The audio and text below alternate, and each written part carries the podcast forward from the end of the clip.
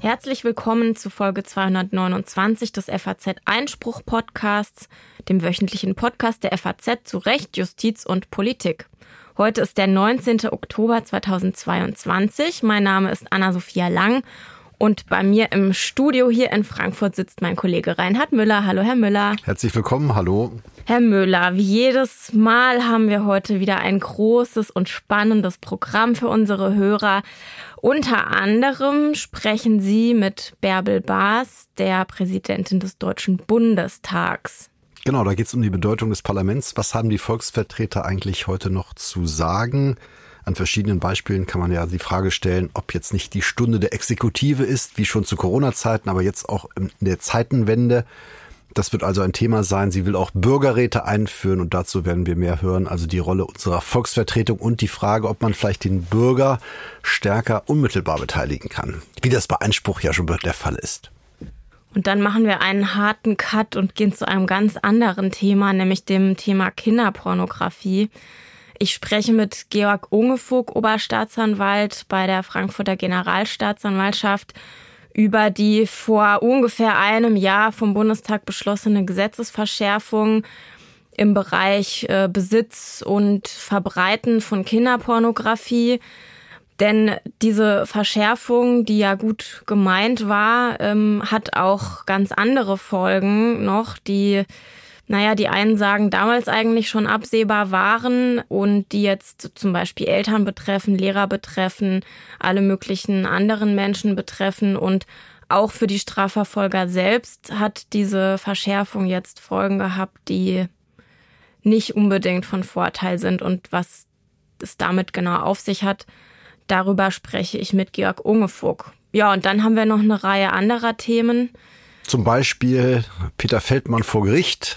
Genau, da waren Sie gestern Frankfurt. im Prozess ganz frisch reingekommen, gewissermaßen. Frau Lang ganz frisch vom Prozess. Herr Feldmann, dessen Abwahlverfahren schon läuft. Eine Spannung, ein Spannungsverhältnis zwischen Politik und Justiz, kann man sagen. Genau, der Prozess im Landgericht in Frankfurt gegen den Frankfurter OB hat gestern begonnen. Da geht es um Korruptionsvorwürfe und da ist einiges passiert. Ja, und dann haben wir natürlich auch noch ein gerechtes Urteil. Genau, da können wir uns mal wieder mit dem Kopftuch befassen, das ja durch die Frage der Revolution oder vielleicht auch nicht Revolution, hoffentlich Revolution im Iran, die sich ja auch am Tragen des Kopftuchs entzündete.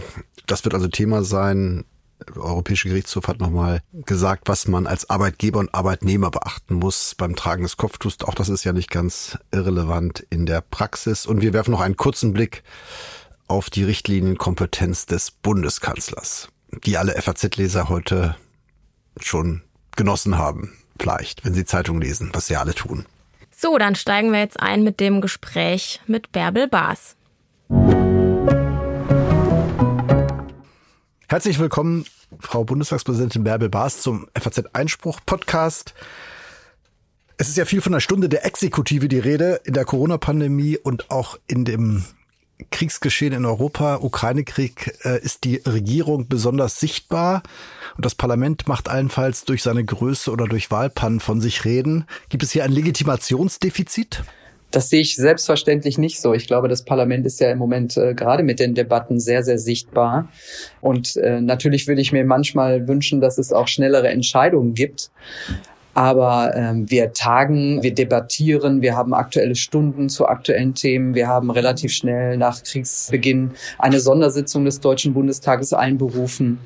Und äh, insofern sind wir natürlich auch mitten im Geschehen und die Gesetzesvorlagen werden hier am Ende im Hause entschieden. Trotzdem haben sie sich ja auch der Idee äh, der Bürgerräte verschrieben, die ja gerade zum Ziel hat, noch mehr Bürger zu bewegen und für mehr Verständlichkeit zu sorgen. Da könnte man sich ja schon fragen, wenn diese Ideen auch aus dem Parlament selbst und von seiner Spitze kommen, was haben die Abgeordneten noch zu sagen? Ja, diese Kritik höre ich selbstverständlich auch von eigenen Abgeordneten. Aber ich bin der Auffassung, erstens, eine Demokratie ist äh, nichts Selbstverständliches und sie muss auch mit der Zeit gehen. Und ich kann auch das Anliegen der Bürgerinnen und Bürger verstehen, die sagen, wir wollen nicht nur alle vier Jahre mitreden, sondern wenn wir wollen natürlich auch Elemente haben, wie Bürgerräte zum Beispiel, um auch zwischendrin gefragt zu werden. Das werden sie natürlich, indem ich ja auch viele Gespräche in meinem Wahlkreis führe mit vielen Bürgerinnen und Bürgern und die Themen natürlich mitnehme. Aber ich finde, diese Bürgerräte sind ein, ein gutes Element neben den Sachverständigen, die wir hier haben oder auch den Expertinnen und Experten, sind Bürgerinnen und Bürger auch Experten.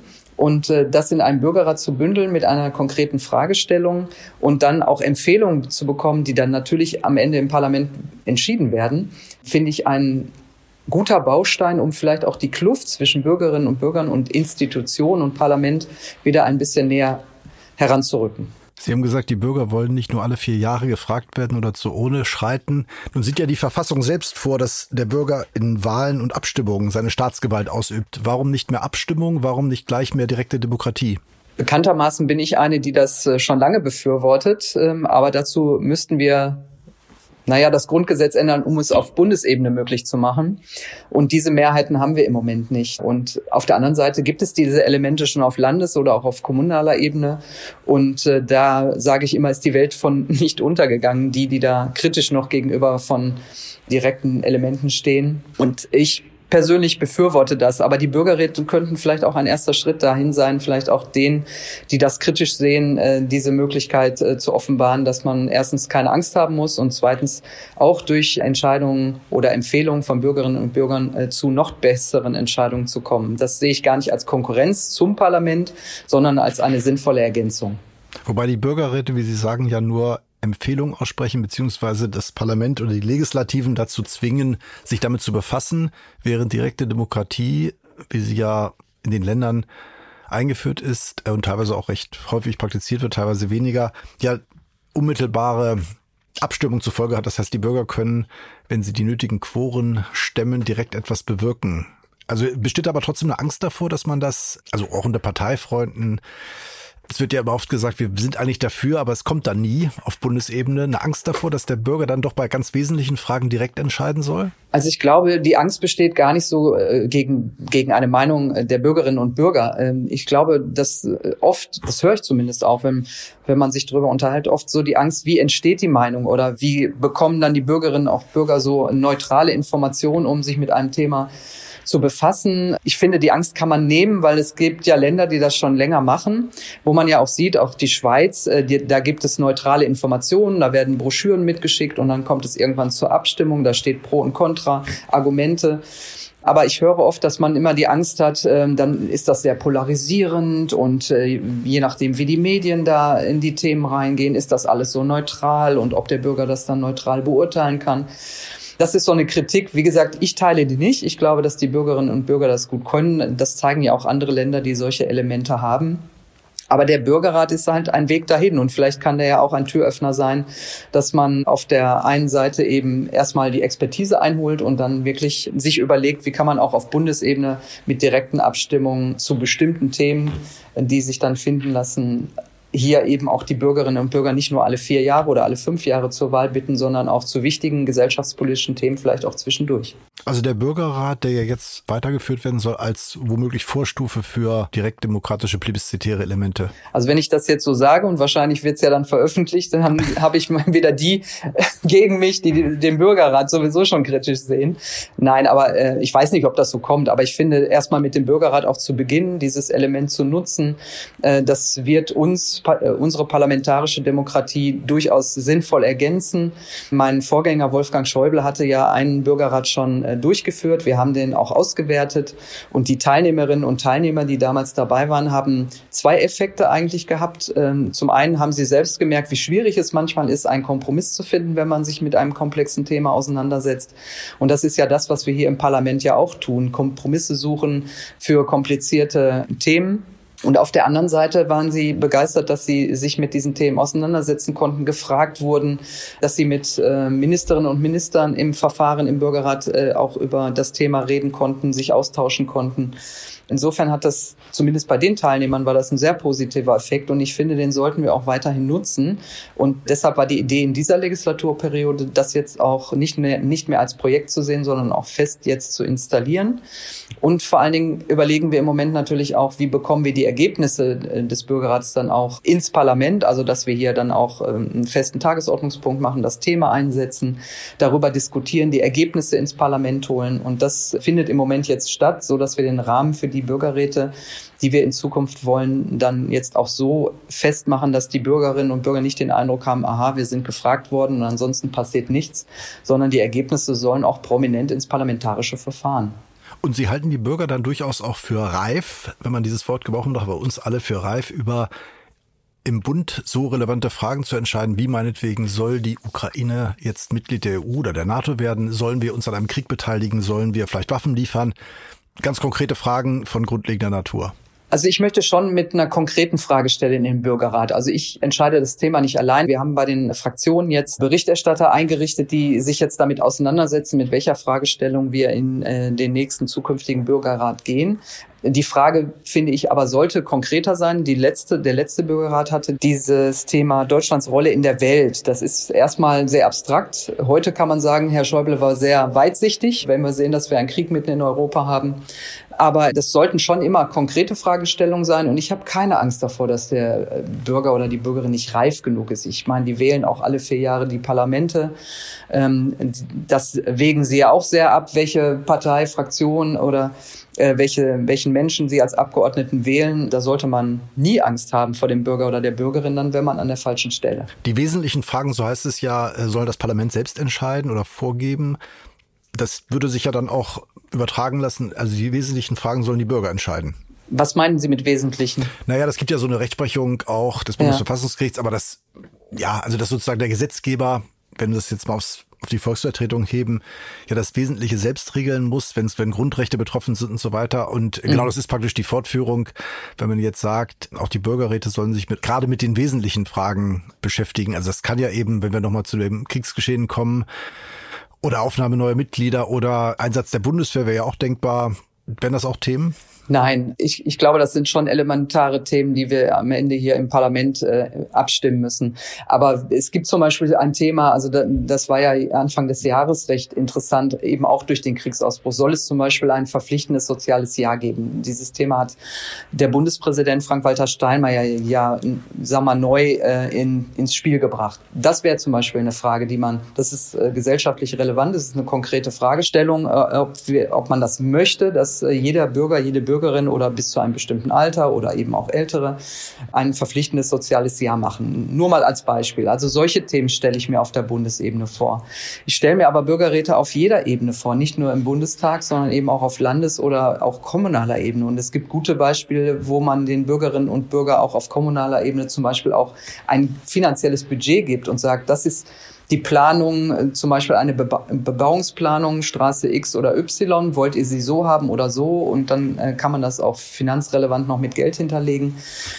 Äh, solche Dinge stelle ich mir vor, wo man eben eine konkrete Fragestellung in, in Richtung Bürgerinnen und Bürger gibt, wo, wo dann auch am Ende eine Entscheidung sichtbar ist. Äh, und vor allen Dingen ist mir immer wichtig, dass wir es ins parlamentarische Verfahren bekommen, hier auch dis sichtbar diskutieren und die Bürgerinnen und Bürger auch am Ende sehen, was mit ihren Ergebnissen passiert. Das hieß aber auch zum Beispiel die Frage nach einem sozialen Jahr oder Gesellschaftsjahr, wie es die Union nennt, wäre dann auch was, wenn man soweit wäre, für einen Volksentscheid, wenn man das hätte wenn wir das schon hätten, das wäre zum Beispiel auch eine solche Frage. Das, ich finde, das sind so Themen, wo man wirklich dann auch, wenn man sich damit auseinandersetzt, dann am Ende auch mit Ja oder Nein entscheiden kann. Und äh, bei der Bundesebene ist es halt so, man könnte jetzt durch die Kriegssituation Energie versorgen, wie soll sie in Zukunft aussehen? Also man muss mhm. jetzt gar nicht das soziale Ja nehmen, aber man könnte zum Beispiel auch energiepolitisch eine Entscheidung treffen zur Vermögensverteilung, Diskussion, die wir gerade führen. Und wie wäre da das Ja- oder Nein-Element? Ja, soll es eine, soll's eine Vermögenssteuer geben? Ich meine, das mhm. diskutieren wir auch hin und her. Ne? Ab mhm. wann zum Beispiel? Also das, das, sind alles so Dinge, das könnte man auch machen. Oder ähm, ich überlege gerade, es gab noch mal ein, ein anderes Thema. Äh, das war aus Irland zum Beispiel, ob man den Paragraph 218 abschafft, ja oder nein. Also es gibt schon konkrete Fragestellen, die gesellschaftspolitisch relevant sind, mit denen man auch einen Bürgerrat befassen könnte. Und Haben Sie da Angst? Das wird ja mal als Gegenargument gebracht, dass gerade diese zugespitzten Ja-Nein-Entscheidungen das Feld für den Populismus, den es ja auch parteipolitisch medialisiert gibt, noch weiter öffnen, dass man in sozialen Medien, aber auch sonst, gerade bei diesen zugespitzten Fragestellungen, meinetwegen 218, aber auch Atomkraft, ja, nein, dass man dann die Leute im positiven Sinne auf die Straße treibt, dass man aber auch für mehr äh, Schlachten sorgt. Ja, das ist ja immer das Gegenargument. Aber wie gesagt, ich sehe auch Länder, wo es funktioniert oder ich sehe auch auf kommunaler Ebene, wo es funktioniert. Natürlich spielt Berichterstattung, Parteien, Organisationen natürlich auch eine Rolle, die das Thema je nachdem in die eine oder andere Richtung argumentieren. Aber das ist ja im Wahlkampf auch so. Trotzdem treffen die Bürgerinnen und Bürger ja ihre Entscheidung. Warum soll das nicht auch bei inhaltlichen Themen gehen? Also ich finde dieses Argument immer zu sagen, äh, haben Sie Angst vom Bürger, das klingt immer so ein bisschen durch. Äh, es mag Menschen geben, die das vielleicht haben oder oder Angst davor haben, dass es dann zu polarisierend in die eine oder andere Richtung geht. Ich setze darauf, dass am Ende, das erlebe ich auch im Gesprächen mit Bürgerinnen und Bürgern, die wägen schon sehr genau ab. Jetzt gerade auch in dieser Krisensituation. Ich hatte heute noch eine Gruppe von 50 Bürgerinnen und Bürgern aus meinem Wahlkreis hier in Berlin zu Besuch, mit denen ich jetzt auch eine Stunde diskutiert habe, die natürlich die Situation umtreibt, die aber auf der anderen Seite genauso sehen und mir auch sagen, ja, das ist gerade schwierig. Wir haben einen Krieg, wir haben einen Klimawandel, wir haben jetzt eine Energiekrise, hohe Preise. Und alle sagen immer am Schluss den Satz, ich möchte jetzt gerade nicht in Ihrer Haut stecken, Frau Bass, dass Sie das hier alles verantworten und entscheiden müssen. Also ich habe schon den Eindruck, dass die große Mehrheit der Bürgerinnen sehr gut abwägt und ihre Entscheidung dann auch trifft in Ruhe und sich nicht unbedingt auch von allen Seiten polarisieren lässt. Heißt das, wir brauchen auch eine Zeitenwende, was Bürgerbeteiligung angeht?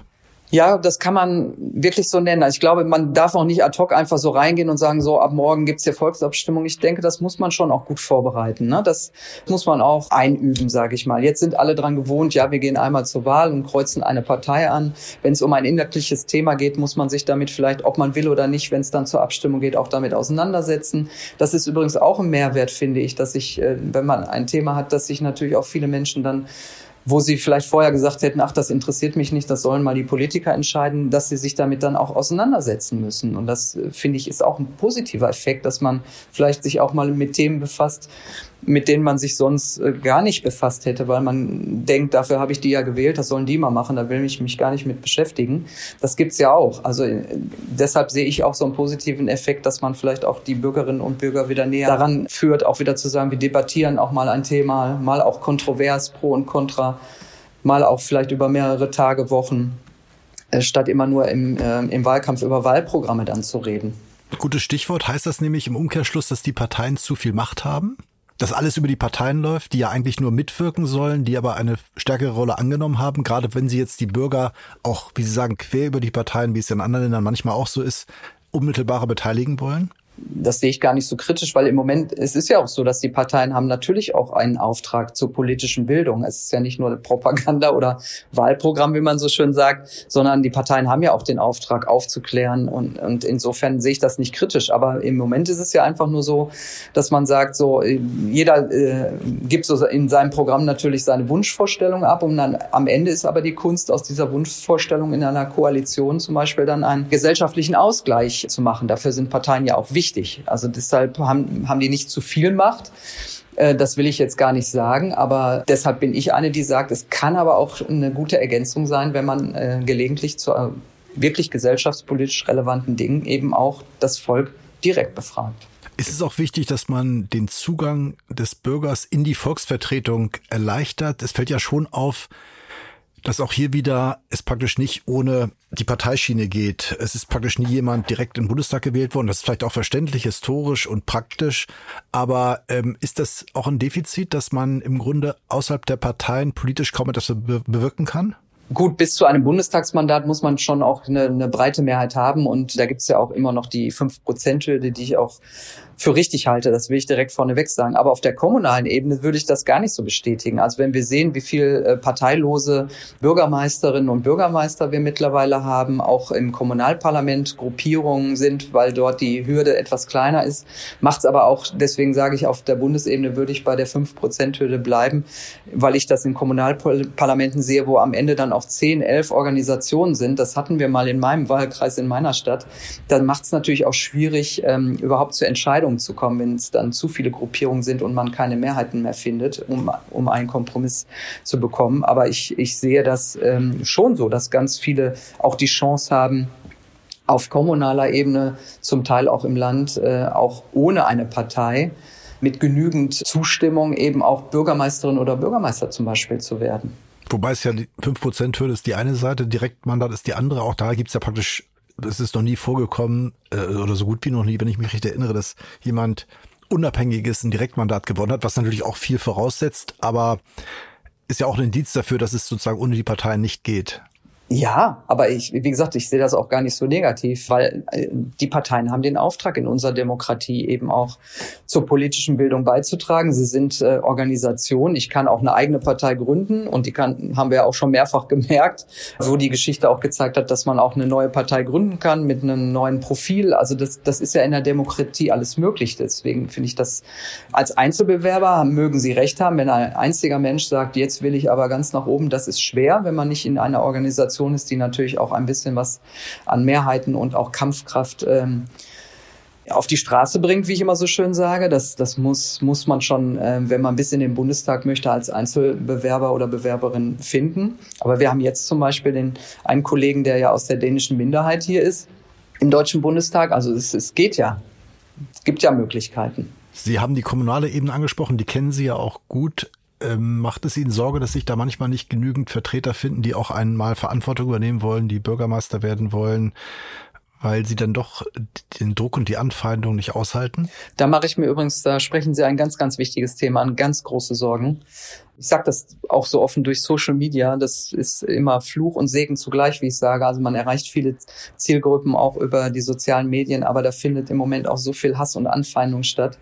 Übrigens auch vor Ort in, nicht nur über soziale Medien, auch direkt so, dass Kommunalpolitikerinnen und Kommunalpolitiker oder die, die sich dafür interessieren, das sind ja mit einer geringen Aufwandsentschädigung eigentlich ehrenamtliche politische Ämter dass die irgend zunehmend sagen, ich will mir diesen Hass und diese Hetze, diese Drohung nicht mehr antun, ich ziehe mich zurück. Das ist, ähm, ich finde, sehr dramatisch und auch demokratiegefährdend, wenn sich Menschen zurückziehen, weil sie Angst vor Bedrohung haben, weil sie dann dieses Amt nicht mehr ausführen wollen äh, weil sie Angst haben, angefeindet zu werden, bedroht zu werden, dass die Familie bedroht wird.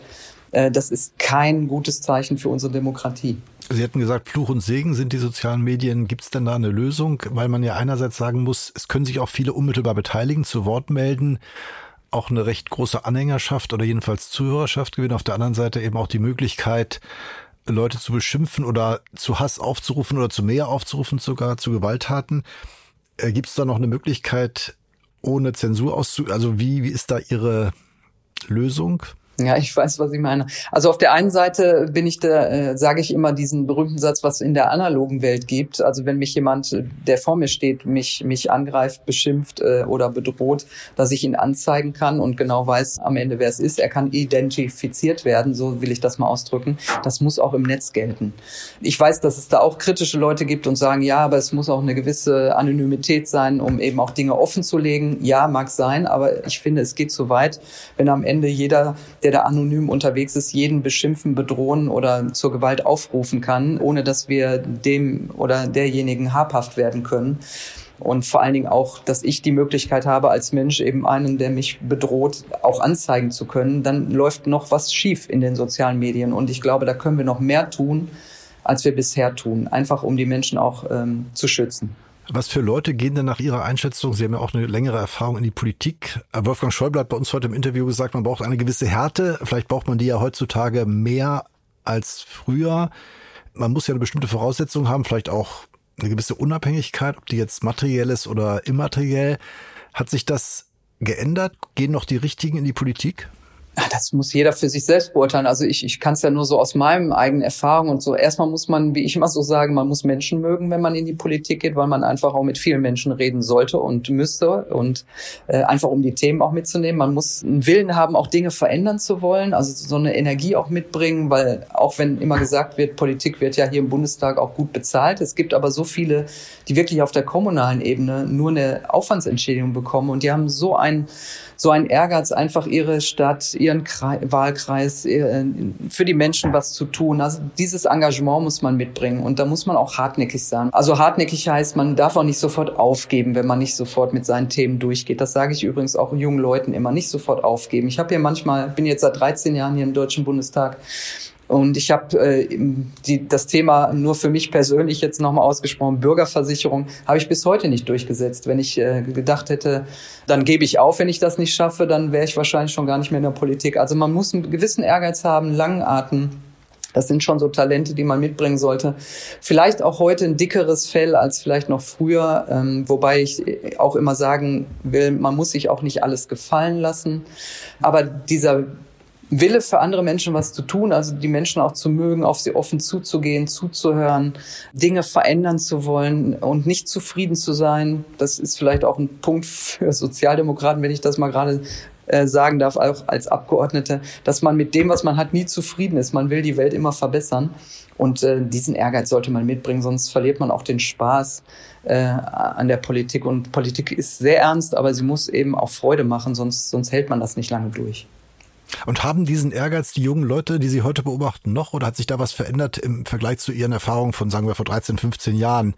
Dass vielleicht der Spaßfaktor heute mehr im Vordergrund steht oder gerade nicht oder dass der Typus, den Sie so beobachten, ist natürlich schwierig im Durchschnitt, aber hat sich da, es wird ja auch viel von neuen Generationen, die andere Prioritäten setzen, gesprochen, hat sich da auch politisch was verändert? Ich glaube, dass, dass äh, Politik, also ich sag mal, Wolfgang Schäuble ist ja ein Beispiel, der ist ja jetzt wirklich 50 Jahre im Parlament. Ich glaube, das wird so nicht mehr geben. Es gibt, glaube ich, das ist so meine Beobachtung, Leute, die später anfangen, die hier später ankommen, die vorher beruflich schon was gemacht haben. Das sind die einen. Und die anderen, die ganz jung sich sehr politisch engagieren, weil sie ganz konkretes Anliegen haben, ich sag mal Fridays for Future, die dann irgendwann auch in die Parlamente wollen und das umsetzen wollen. Die gehen dann aber auch nach einer Zeit wieder raus und sagen, ich will wieder was anderes machen. Das ist ist so, also man wird, glaube ich, so ein, immer wieder einen, einen Wechsel haben, der viel stärker stattfindet als früher. Also bis man die Platzhirsche von damals, wenn ich das mal so sagen darf, irgendwann mal aus dem Amt hatte, das hat ja ewig lange gedauert. Und das verändert sich. Heute geht das schneller. Also der durchschnittliche Abgeordnete ist so im Durchschnitt acht Jahre im Parlament. Also man kann sagen, im Schnitt so zwei Legislaturperioden. Insofern ist Wolfgang Schäuble wirklich eine wahnsinnige Ausnahme, dass er so lange mit, äh, mit dieser Energie und Disziplin und auch Durchhaltevermögen 50 Jahre jetzt Parlamentarier ist, äh, das glaube ich, ist, wird in der Zukunft niemand mehr so schaffen, aber vielleicht auch gar nicht wollen. Ich, meine Erfahrung auch in Gesprächen mit jungen Leuten ist, die sagen, das ist jetzt eine Phase, da will ich was durchsetzen, das will ich machen und dann mache ich vielleicht beruflich doch nochmal was anderes oder ich, mir fällt was ganz anderes ein oder ich will das gar nicht mehr machen. Ich glaube, das ist schon anders geworden bei den Abgeordneten. Mhm. Herrschaft aus Zeit heißt es ja auch. Insofern ist es ja auch der Normalfall eigentlich. Dass, irgendwann ist es zu Ende. Noch eine Frage. Sie haben ja sich auch sehr stark, wir hatten schon über den Krieg gesprochen, engagiert und haben sich das auch selbst angeschaut, was in Europa gerade vonstatten geht. Ähm, machen wir genug? Helfen wir genug? Ja, ich war ja selbst in der Ukraine auch und äh, telefoniere wirklich recht häufig auch mit dem Parlamentspräsidenten, mit Russland Stefanschuk. Ähm, und ich habe mich sehr schnell, als ich dann vor Ort im Mai war und das wirklich selbst sehen konnte, sehr schnell auch engagiert, dass äh, die Ukraine den Kandidatenstatus für die EU bekommt. Man kann immer mehr machen, aber ich bin aber trotzdem eine, die sagt, das sollte man nie alleine als Alleingang machen, sondern immer auch abgestimmt mit Partnern. Ich rede in meiner jetzigen Funktion als Parlamentspräsidentin auch sehr viel mit anderen Parlamentspräsidenten und Präsidentinnen. Und am Anfang habe ich gedacht, vor dem Krieg, man redet viel, ne, wie macht ihr das im Parlament, was modernisiert ihr? Und heute ist es wirklich sehr, sehr politisch und es gibt äh, viel Zuspruch und Ideen und ich habe schon auch gefühlt, dass äh, man schon sich wünscht, dass Deutschland auch so eine so eine Art stärkere Führungsrolle in Europa übernimmt und das denke ich, muss auch sein. Ich glaube, Europa ist jetzt gerade an einem Punkt, wo durch den Krieg ein stärkerer Zusammenhalt da ist. Und den sollte man jetzt auch für die Zukunft nutzen. Also nicht nur jetzt in dieser Kriegssituation, sondern ich glaube, es gibt noch in Europa viele andere Themen, die man gemeinsam zu lösen hat, um sich auch gemeinsam stark zu machen und unabhängiger vielleicht von anderen großen Ländern wie jetzt Russland sowieso durch den Krieg, aber auch China und anderen Bereichen, denke ich, ist jetzt auch eine Chance gegeben, Europa zu stärken. Und das hat mir zumindest diese Auseinandersetzung jetzt auch gezeigt. Und hier ähm, kann man durchaus noch mehr bewegen als bisher. Aber ich sehe auch, die Gespräche sind auf einem guten Weg. Es gibt eine gute Kooperation mit vielen untereinander.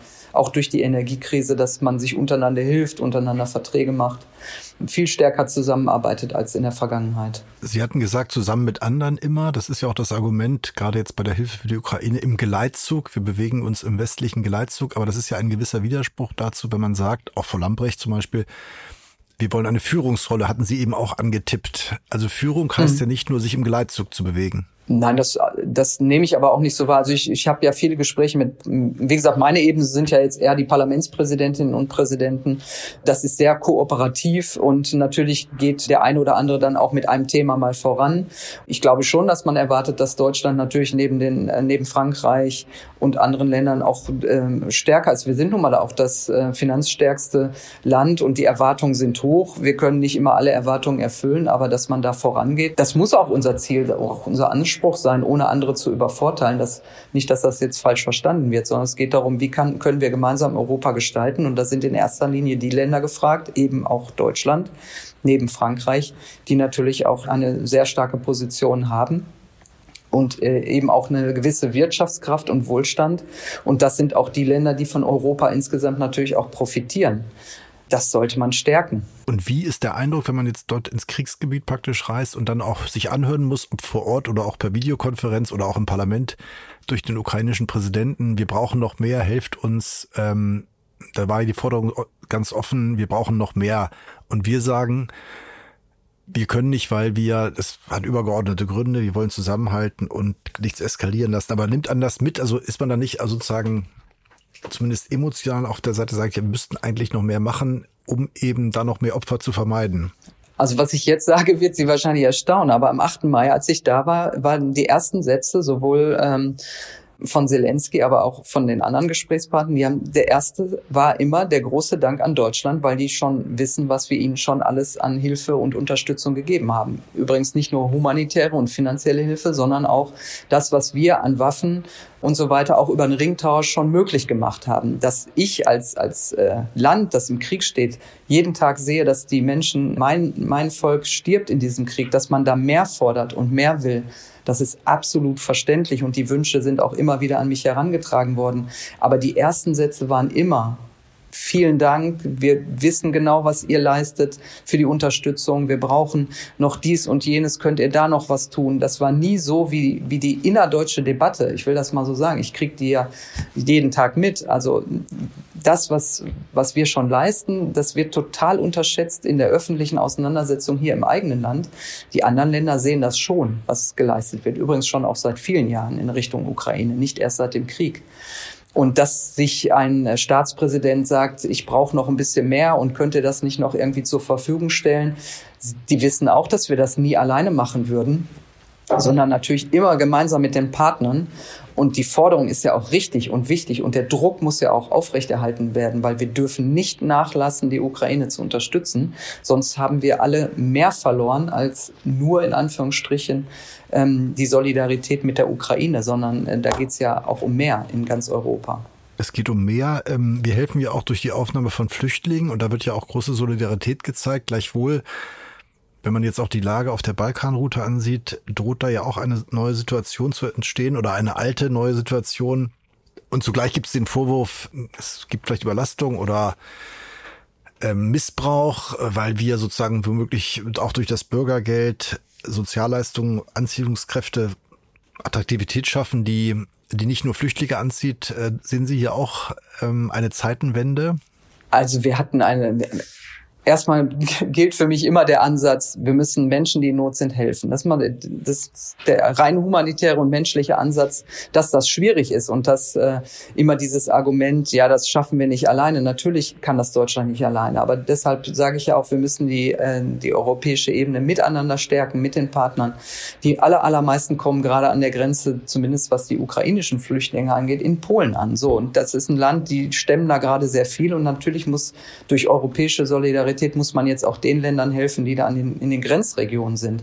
Und natürlich kommen auch viele in ein immer noch finanzstarkes Land. Äh, das ist Deutschland und dass wir hier helfen ähm, finde ich erst erstmal der wichtige Ansatz. Und ähm, wir müssen halt nur aufpassen, dass das, was jetzt gerade öffentlich in der Diskussion wieder beginnt, dass hier die schwächsten Gruppen miteinander oder gegeneinander ausgespielt werden. Ich glaube, dass unser erstens unsere Demokratie sehr stark ist und dass wir nach wie vor auch ein Land sind, die selbst die, was selbst die größten Probleme am Ende, die wir haben, auch lösen kann. Das ist ja die, das ist in der Vergangenheit, aber auch heute noch unsere Stärke, dass wir die Probleme anpacken. Und natürlich, ich komme aus einer Stadt wie Duisburg, wo wir natürlich auch sehen, dass die Kommunen langsam an Kapazitätsgrenzen kommen. Aber das haben wir erstens 2015 am Ende gut gemacht. Aus der Erfahrung heraus haben sich Kommunen auch gut aufgestellt und die Kommunen können das natürlich finanziell nicht alleine stemmen. Da ist sowohl Land als auch Bund in der Pflicht, da zu helfen. Aber ähm, mir macht einfach nur Sorge, dass jetzt wieder angefangen wird, insbesondere die Schwächsten, ne, die, die wenig Einkommen haben, jetzt mit, mit der Solidarität der Flüchtlinge irgendwie wieder gegeneinander geschoben werden. Ähm, das ist etwas, was ich persönlich nie zulassen würde ähm, und auch nicht zulassen will. Ich finde, wir haben einen humanitären Ansatz. Wir leben in einer freien Demokratie. Unser, unsere Werte werden in der Ukraine gerade verteidigt, dass wir Menschen, wenn sie in Not sind, helfen. Und auch wenn es für uns äh, nicht immer ganz leicht ist, dürfen wir darauf niemals verzichten, weil dann haben wir auch ein Stück weit unsere eigenen Werte verloren. Und das wäre der falsche Ansatz. Nun hat ja gerade Frau Merkel selbst seinerzeit gesagt, die gesagt hat, jeder ist willkommen, es gibt keine Obergrenze, wir schaffen das. 2015 dürfe sich nicht wiederholen. Das ist ja auch vor dem Hintergrund gesagt worden, dass es eine Überlastung vielleicht gibt oder ein Gefühl der Überlastung in Kommunen, aber vielleicht auch mit Blick auf andere europäische Länder, die eben dann doch gesagt haben, wir nehmen bei weitem nicht so viele auf. Also äh, würden Sie auch sagen, 2015 darf sich nicht wiederholen? Das, das ist ein einfacher Satz, den muss ich natürlich auch irgendwie mit, äh, mit Leben füllen. Also was ich nicht wiederholen darf, ist, äh, also wir müssen unsere Verfahren beschleunigen. Wir müssen den Kommunen schneller helfen, weil da kam ja auf einmal sehr viel. Also plötzlich waren Zelte gefragt, Schulhallen und so weiter. Ich denke, wir sehen ja jetzt, äh, was Zug um Zug kommt. Ich, ich bin auch sicher, dass nach 2015 die Kommunen, also ich kann ja nur von meiner eigenen reden, die relativ schnell jetzt schon äh, frühzeitig gesehen haben, der Winter äh, da werden noch mehr äh, möglicherweise Flüchtlinge aus der Ukraine kommen. Wir müssen uns jetzt schon darauf vorbereiten. Es wurden schon Krisenstäbe eingerichtet. Also äh, ich, ich glaube schon, dass wir gut damit umgehen. Ähm, trotzdem müssen wir die Menge am Ende bewältigen. Und ich will auch nicht, dass das falsch verstanden wird. Es äh, gilt auch zu prüfen, wer im Land bleiben kann und wer nicht. Also da hat äh, unsere Innenministerin ja auch eine klare Botschaft gesendet, dass es hier auch Gespräche gibt dass natürlich auch die, die kommen, überprüft werden müssen. Das ist auch ähm, ein Stück weit Sicherheit für uns selbst. Das gehört dazu und daraus können wir lernen. Und äh, wenn damit verbunden wird, es darf 2015 nicht, sich nicht wiederholen, dann, dann kann man das so definieren. Aber ich glaube, aus der Erfahrung von 2015 sind wir heute besser gerüstet und müssen natürlich auch mit den europäischen Partnern die Verfahren verändern. Und was wir nicht gelöst haben, sage ich auch selbstkritisch, ist eben das Thema Zuwanderung innerhalb Europas. Also gerechte Verteilung innerhalb Europas. Richtig, das ist nach wie vor ungelöst und das ist aber etwas, was wir jetzt äh, aus der, sag mal, aus dem, was wir aus 2015 wissen, jetzt auch angehen müssen. Also dieses schwierige Thema, da muss sich die Europäische Union jetzt auch stellen, diesem Thema, und muss das auch lösen. Eine weitere Zeitenwende ist ja der Kampf gegen den Klimawandel, der sich auch überlappt jetzt mit Krieg und Energieknappheit. Und da wird ja gelegentlich gesagt, auch wenn wir den globalen Faktor in den Blick nehmen, die Verfahren dauern alle zu lange, die Demokratie kommt an ihr Ende, es junge Leute kleben sich auf die Straße, weil sie sagen, so geht's nicht weiter, wir sind die letzte Generation. Da schwingt ja der Gedanke mit, dass in unserem herkömmlichen, alterprobten, bewährten demokratischen Prozess und nationalstaatlichen demokratischen Prozess die großen Fragen der Menschheit, dem Überleben des Planeten nicht so gelöst werden können. Sehen Sie da die Gefahr, dass der Ruf oder ganz praktisch auch in, in Aktionen, die die Demokratie auch in Frage gestellt wird, von denen, die sagen, es ist zu langsam, es passt alles nicht, ähm, wir müssen es anders machen. Ja, aber was ist denn schneller? Was ist denn die Alternative zu einer freien Demokratie, wo jeder. Na gut, es gibt ja, es gibt ja sogar Wissenschaftler, die von Ökodiktatur reden, weil sie sagen, es geht nicht anders. Ich weiß nicht, was die sich im Einzelnen ja, vorstellen. Wer soll es also denn dann entscheiden? Ein, ein, ein Diktator, ein Verein oder wer soll das machen? Also es geht doch nur demokratisch. Also der, Na gut, aber die jungen Leute, also ich meine, ähm, Schule schwänzen ist vielleicht eine, äh, ich weiß nicht, eine Ordnungswidrigkeit. Äh, sich auf die Straße kleben kann vielleicht auch schon mal eine Straftat sein. Das wird ja von vielen auch wohlwollend betrachtet. Ja, die machen es richtig, weil anders wacht keiner auf. Das sind ja auch Schritte, die, wenn man es streng genommen sieht, gegen die Verfassung gerichtet sind, wenn ich, wenn ich Leib, oder manche haben gesagt, man könnte auch mal eine Pipeline Luft sprengen. Ähm, wenn ich Leib und Leben gefährde, weil ich sage, zu einem Wohl, zum größeren Wohl, dann sind das ja im Grunde verfassungsfeindliche Schritte. Ja, ich sage Ihnen auch ganz deutlich, das sind für mich keine Mittel äh, der Auseinandersetzung. In einer Demokratie kann jeder seine freie Meinung sagen ähm, ne, den, und kann sich zur Wahl stellen selber und sagen, ihr, die ihr das, das ist ja das Schöne an der Demokratie. Wenn die, die jetzt hier im Parlament sitzen, halt es nicht richtig machen, dann stelle ich mich selber zur Wahl und dann gehe ich ins Parlament, ne, suche mir eine Mehrheit für meine für meine ähm, Themen und dann lasse ich mich wählen. Das ist ja das Schöne. Das ist bei Diktaturen halt nicht so. Ich kann jederzeit sagen, die, die jetzt an der Regierung sind, die will ich nicht mehr, die wähle ich ab. So, das ist äh, ich weiß nicht, ob Sie verstehen, was ich meine. Also was soll die Alternative sein? Ich spreng jetzt irgendwas in die Luft, damit ich gehört werde. Also das kann jetzt nicht das Mittel ja, gut, in einer Demokratie also sein. Hier, ja, ich, ich sage ja nur deswegen, also ich, ich stelle hier nur fest, dass also auch Rechtsbrecher von der Kanzlerin empfangen werden und einen Status erreicht haben, der äh, allgemeine Aufmerksamkeit erreicht, gerade mit dem Argument, äh, das sei eben Bundesverfassungsgericht auch Klima ist ganz wichtig, hat ja auch dem Gesetzgeber heimgeleuchtet. Und ich, glaub, könnte mir vorstellen, dass meine Frage, dass da auch Gefahren für die parlamentarische Demokratie drohen, weil äh, man sagt, wir haben keine Zeit mehr für dieses für diese Quasselbude, um mal einen historisch belasteten Begriff äh, zu gebrauchen. Natürlich kann man immer sagen, ihr könnt ja eine Partei gründen, euch aufstellen und 30 Jahren in den Bundestag kommen, wie es bei den Grünen war, oder an die Macht kommen. Und da sagen die halt, nee, ähm, wir müssen uns jetzt auf die Straße kleben, weil sonst wacht keiner auf. Also halten Sie das, halten Sie die für Terroristen oder ist das ähm, Nein, das sind gerecht? also erst, ich halte das äh, nicht, also ich verstehe die Kritik, aber was ist die Alternative zu einer Demokratie? Das ist ja der Hintergrund. Und sagen, das ist so eine Quasselbude. Ja, aber natürlich tauschen wir uns hier aus. Das mag man unter Quasselbude verstehen. Aber hier sind die, ist das Herz der Demokratie. Hier sitzen die Menschen, die in irgendwie 299 Wahlkreisen gewählt werden von den Menschen da draußen. Die werden mit dem Auftrag hier hingeschickt, nämlich genau diesen gesellschaftlichen Ausgleich. Ich kann jetzt mal eine Maximalforderung stellen, indem ich sage, ihr müsst das alles anders machen. Aber wir haben auch noch andere Gruppen in diesem Land, die auch gehört werden wollen. Und der Ausgleich findet halt hier im Parlament statt. Und ich kann nicht auf der anderen Seite sagen, äh, aber nur mein Thema ist jetzt gerade wichtig, sondern wir haben hier viele Themen parallel, die ausgeglichen werden müssen in dieser Gesellschaft. Junge, alte, arm, reich, ne, Klimaaktivisten, andere, die meinen, Atomkraftwerke müssen weiterlaufen. Also das muss man ja alles ausgleichen. Das ist ja unser, das ist das Wesen in der, in Demokratie und das mache ich möglichst, nicht, nicht nur möglichst, sondern nach meinem Empfinden gewaltfrei, indem wir uns miteinander austauschen, wir uns besser zuhören, die Themen hier aufnehmen. Und äh, wenn es äh, Vereine, Organisationen oder einzelne Menschen gibt, die sagen, das machen die aber jetzt gerade da vier Jahre nicht richtig, dann haben sie die Chance, es anders zu wählen. Das ist mein Ansatz. Und genau, also es geht, geht nur über die parlamentarische Demokratie. Ich kenne nichts Besseres im Moment. Was soll ich sagen? es geht nur über eine parlamentarische Demokratie, ergänzt über Bürgerräte und meinetwegen auch durch Volksabstimmung in Zukunft. Weil ich sage auch so, wie es ist, es muss ja nicht so bleiben. Mein, ich, wir haben ganz am Anfang ja darüber gesprochen.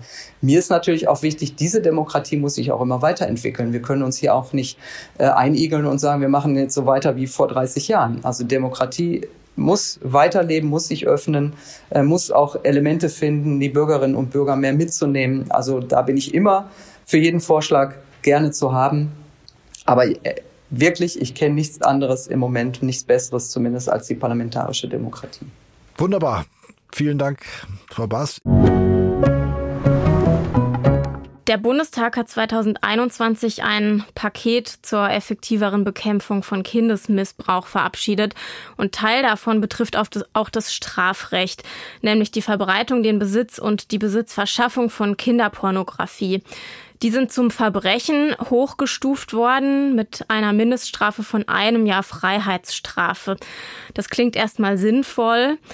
Aber warum das Ganze viel weitreichendere Konsequenzen hat und viel mehr Menschen betrifft, die eigentlich, sage ich jetzt mal so, überhaupt gar keine Täter sind, darüber spreche ich jetzt mit Georg Ungefuck. Er ist Oberstaatsanwalt bei der Frankfurter Generalstaatsanwaltschaft und hat viele Jahre Erfahrung mit Ermittlungen im Bereich Kinderpornografie und sexuellem Missbrauch von Kindern.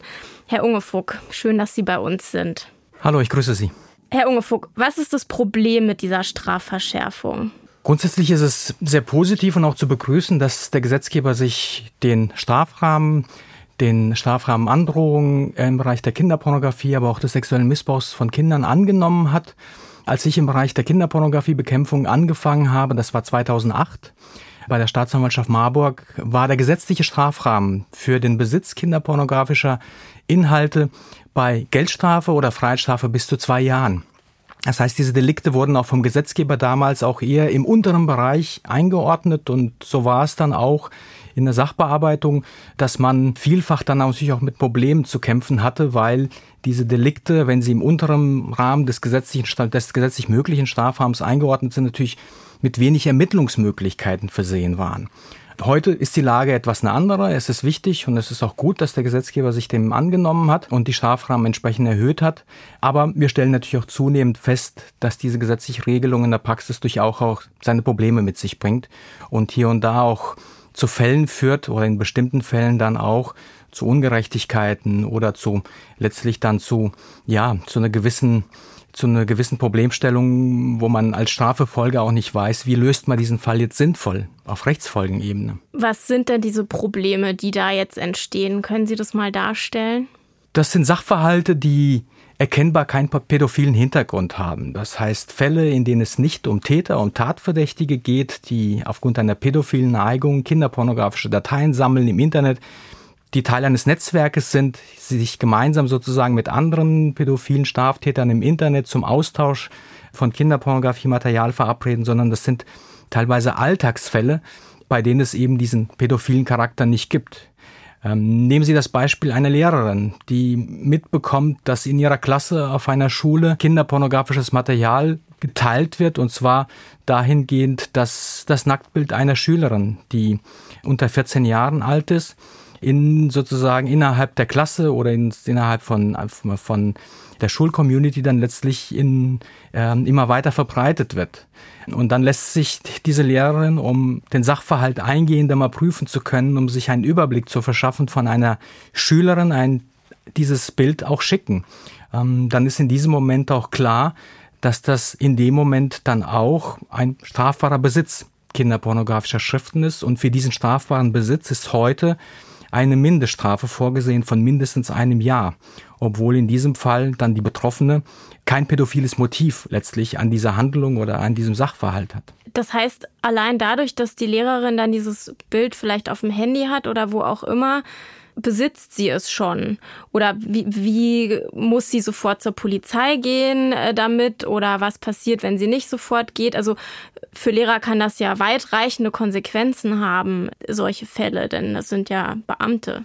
Ja, wenn man dieses Bild dann letztlich bei sich auf dem Datenträger, auf dem Endgerät abgespeichert hat, dann ist in dem Moment dann auch grundsätzlich möglich, dass man sich auch strafbar macht, dass man sozusagen strafbaren Besitz an dieser Bilddatei ausübt und deswegen erleben wir auch zunehmend dann auch, dass eine Unsicherheit entstanden ist, ähm, zum einen bei Lehrern, aber auch bei Mitarbeitern von Kindern, die sich in Kinder- und Jugendhilfe kümmern, bei Sportübungsleitern, ähm, aber auch bei Eltern, die natürlich auch mit solchen Sachverhalten dann auch in Berührung kommen.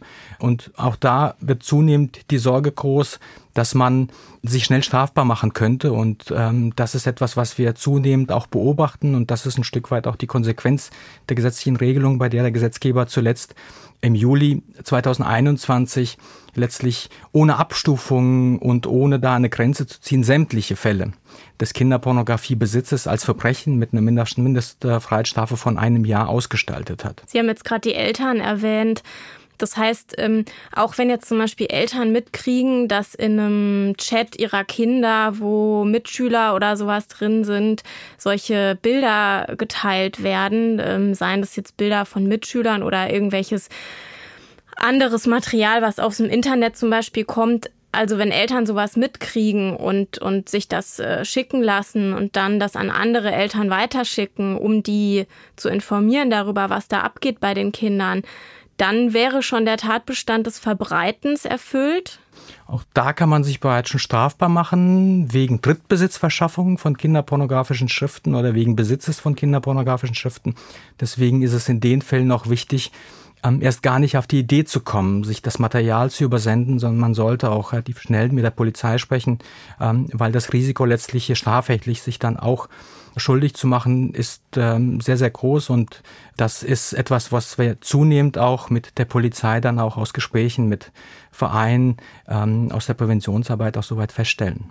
Was ist, wenn Eltern Bilder auf ihren Handys haben, zum Beispiel Urlaubsbilder, die Kinder am Strand oder die Kinder im Sommer, die im Garten rumrennen und da ein kleiner Pool aufgestellt ist. Müssen Eltern sich jetzt bei solchen Sachen dann auch schon Sorgen machen?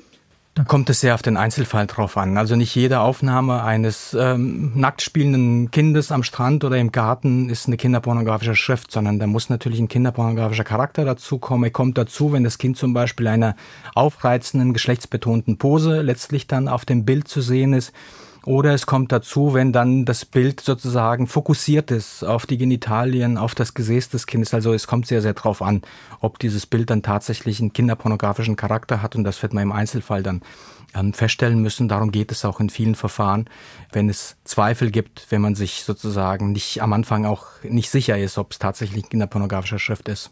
Die Polizei und das Thema Präventionsarbeit, was Sie eben schon angedeutet haben, ist das ein wichtiger Baustein. Ich denke jetzt zum Beispiel daran, dass es ja Chats gibt in Schulen, wo Dutzende von Jugendlichen oder von Kindern ähm, drin sind, die wahrscheinlich überhaupt gar nicht wissen, was sie sich da eigentlich schicken.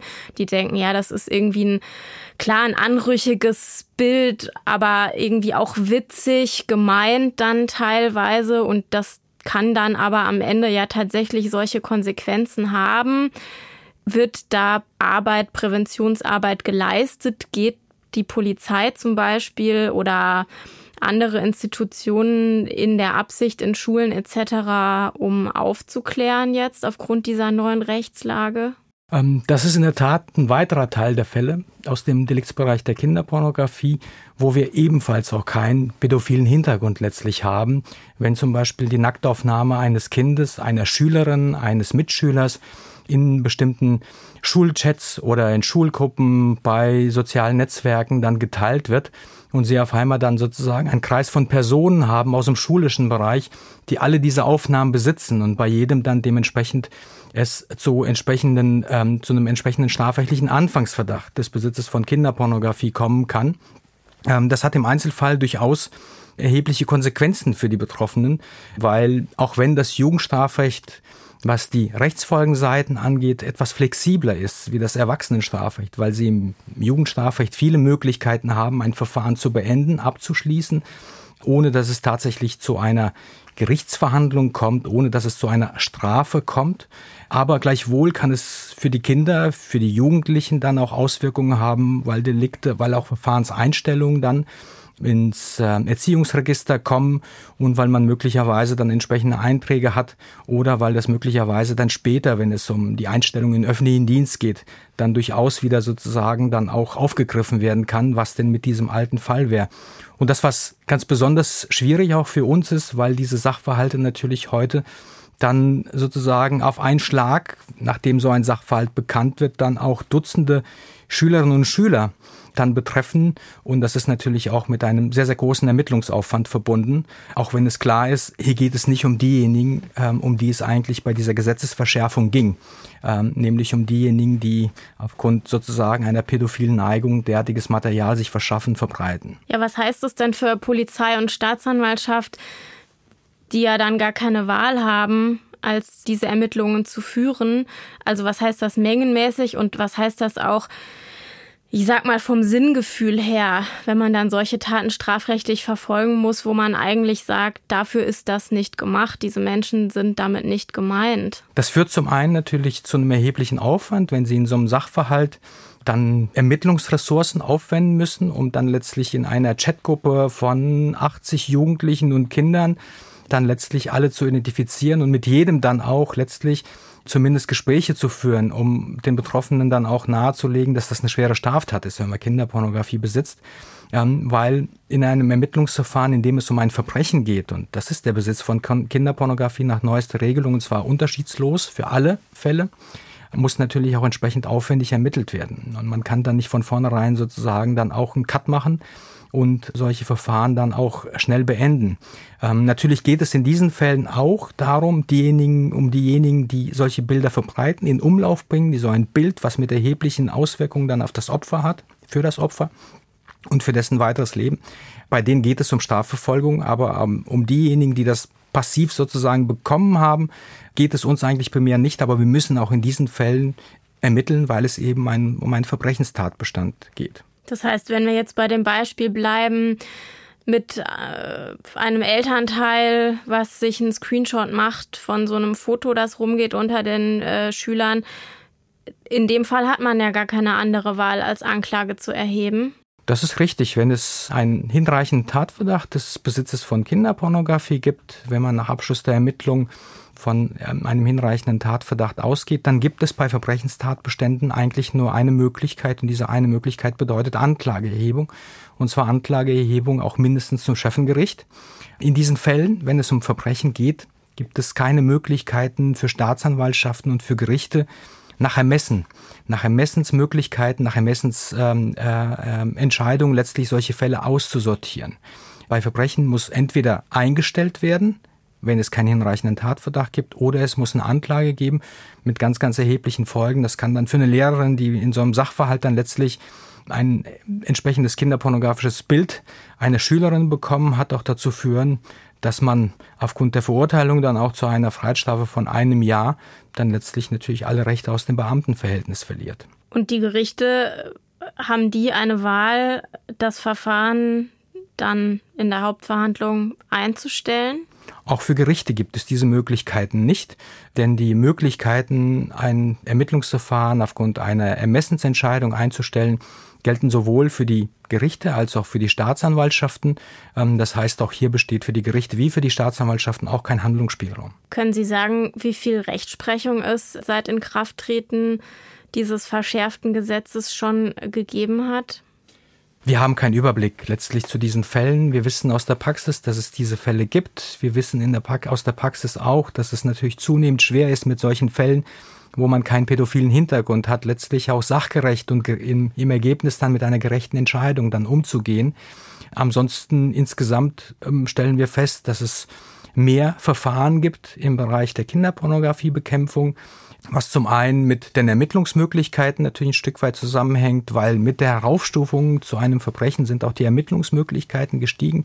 Sie können heute auch wegen Besitzes von Kinderpornografie, aber auch bei anderen Kinderpornografiedelikten wie Verbreiten oder Trittsbesitzverschaffung dann letztlich auf, auf anspruchsvolle, auf schwere Ermittlungsmaßnahmen zurückgreifen aus dem Bereich der Telekommunikationsüberwachung.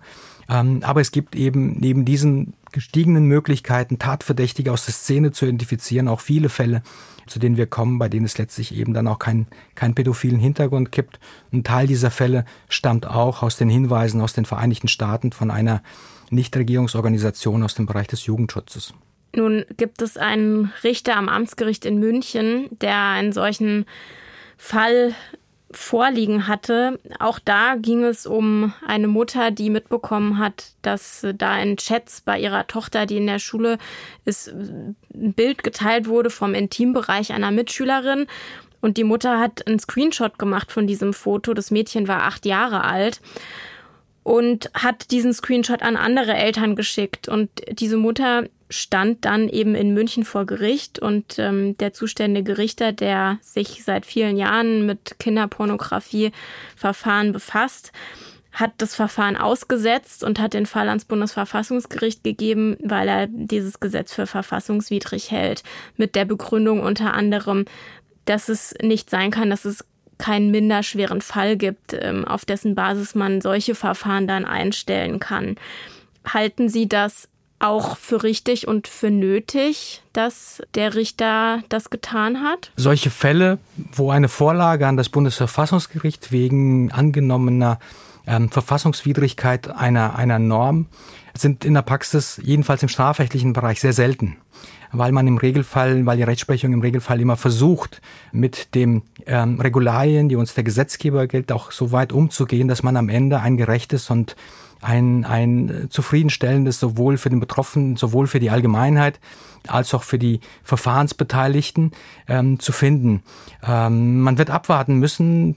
Klar ist, dass das Bundesverfassungsgericht sehr, sehr eingehend und gründlich mit dieser Regelung, mit, äh, mit der Vorlage des Amtsgerichts dann befassen wird.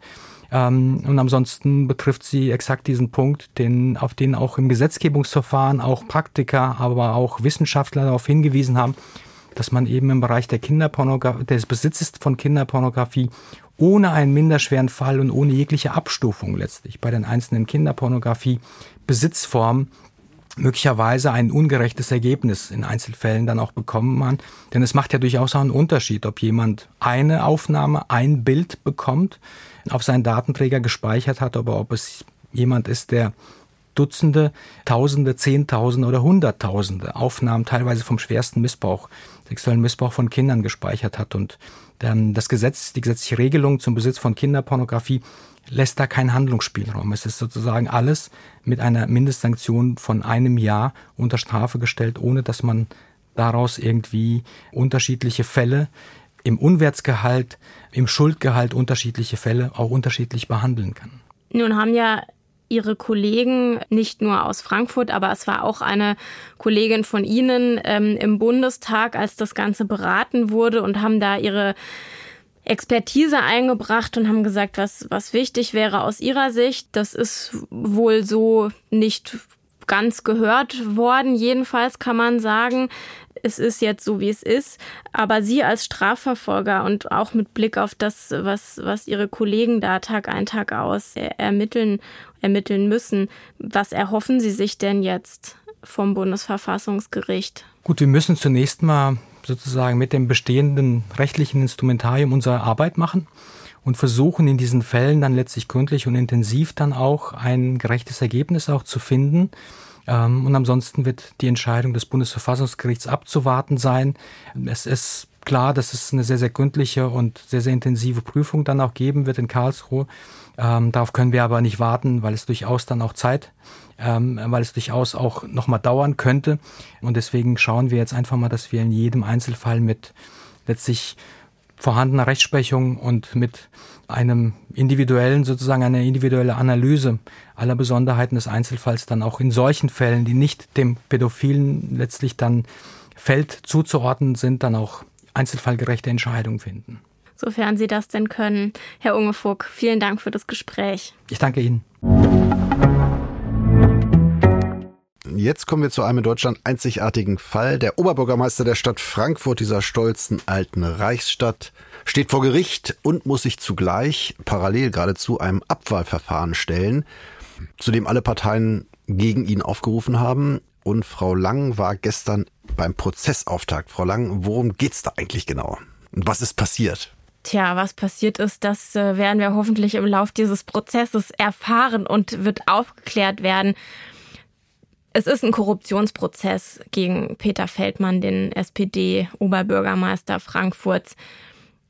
Und im Grunde kann man sagen, es gibt zwei Bereiche, um die es geht. Der erste ist ein Job, den seine damalige Lebensgefährtin und heutige noch Ehefrau, muss man sagen, zugesagt bekommen hat, haben soll im Frühjahr 2014 als Leiterin einer deutsch-türkischen Kita der Arbeiterwohlfahrt. Dazu muss man sagen, dieser Prozess gegen Feldmann ist Teil des großen AWO-Skandals, der hier in Frankfurt und Wiesbaden spielt, denn Peter Feldmann hat früher bei der AWO gearbeitet und der Job, den äh, seine damalige Lebensgefährtin bekommen hat, war mit einem überhöhten Gehalt bezahlt und mit einem Dienstwagen, was es normalerweise auf dieser Stufe, in der sie dann eingestiegen ist, nicht gibt. Und die Staatsanwaltschaft macht Feldmann den Vorwurf, dass diese Stelle nur zustande gekommen ist, weil er der Oberbürgermeister ist. Also ein Vorteil, der gewährt wurde von der AWO aber den er selbst auch betrieben hat, oder? Wenn er, äh, er muss ja selbst auch Einfluss genommen haben, er muss was getan genau. haben. Genau, er soll sozusagen den Einfluss darauf genommen haben und soll das als Vorteil angenommen haben im Gegenzug dazu, dass er dann bei seiner Amtsausübung die, die Interessen der AWO wohlwollend berücksichtigt, so die Formulierung. Und der zweite Vorwurf bezieht sich auf den Wahlkampf zum Oberbürgermeisteramt 2018. Da soll die AWO nämlich Spenden eingeworben haben für Feldmann. Und wir haben gestern in der Anklageverlesung gehört, dass die damalige Geschäftsführerin des Abo-Kreisverbands Wiesbaden, Hannelore Richter, die Sonderbeauftragte für den Kreisverband Frankfurt war, wo ihr Mann Jürgen Richter wiederum Geschäftsführer war, also komplizierte Verhältnisse dass Hannelore Richter Peter Feldmann informiert haben soll über den Stand der eingeworbenen Spenden und er sich dafür dann auch bedankt haben soll. So steht es jedenfalls in der Anklageschrift. Und auch für diese stillschweigende Übereinkunft soll Feldmann dann sich wohlwollend als OB für die AWO eingesetzt haben.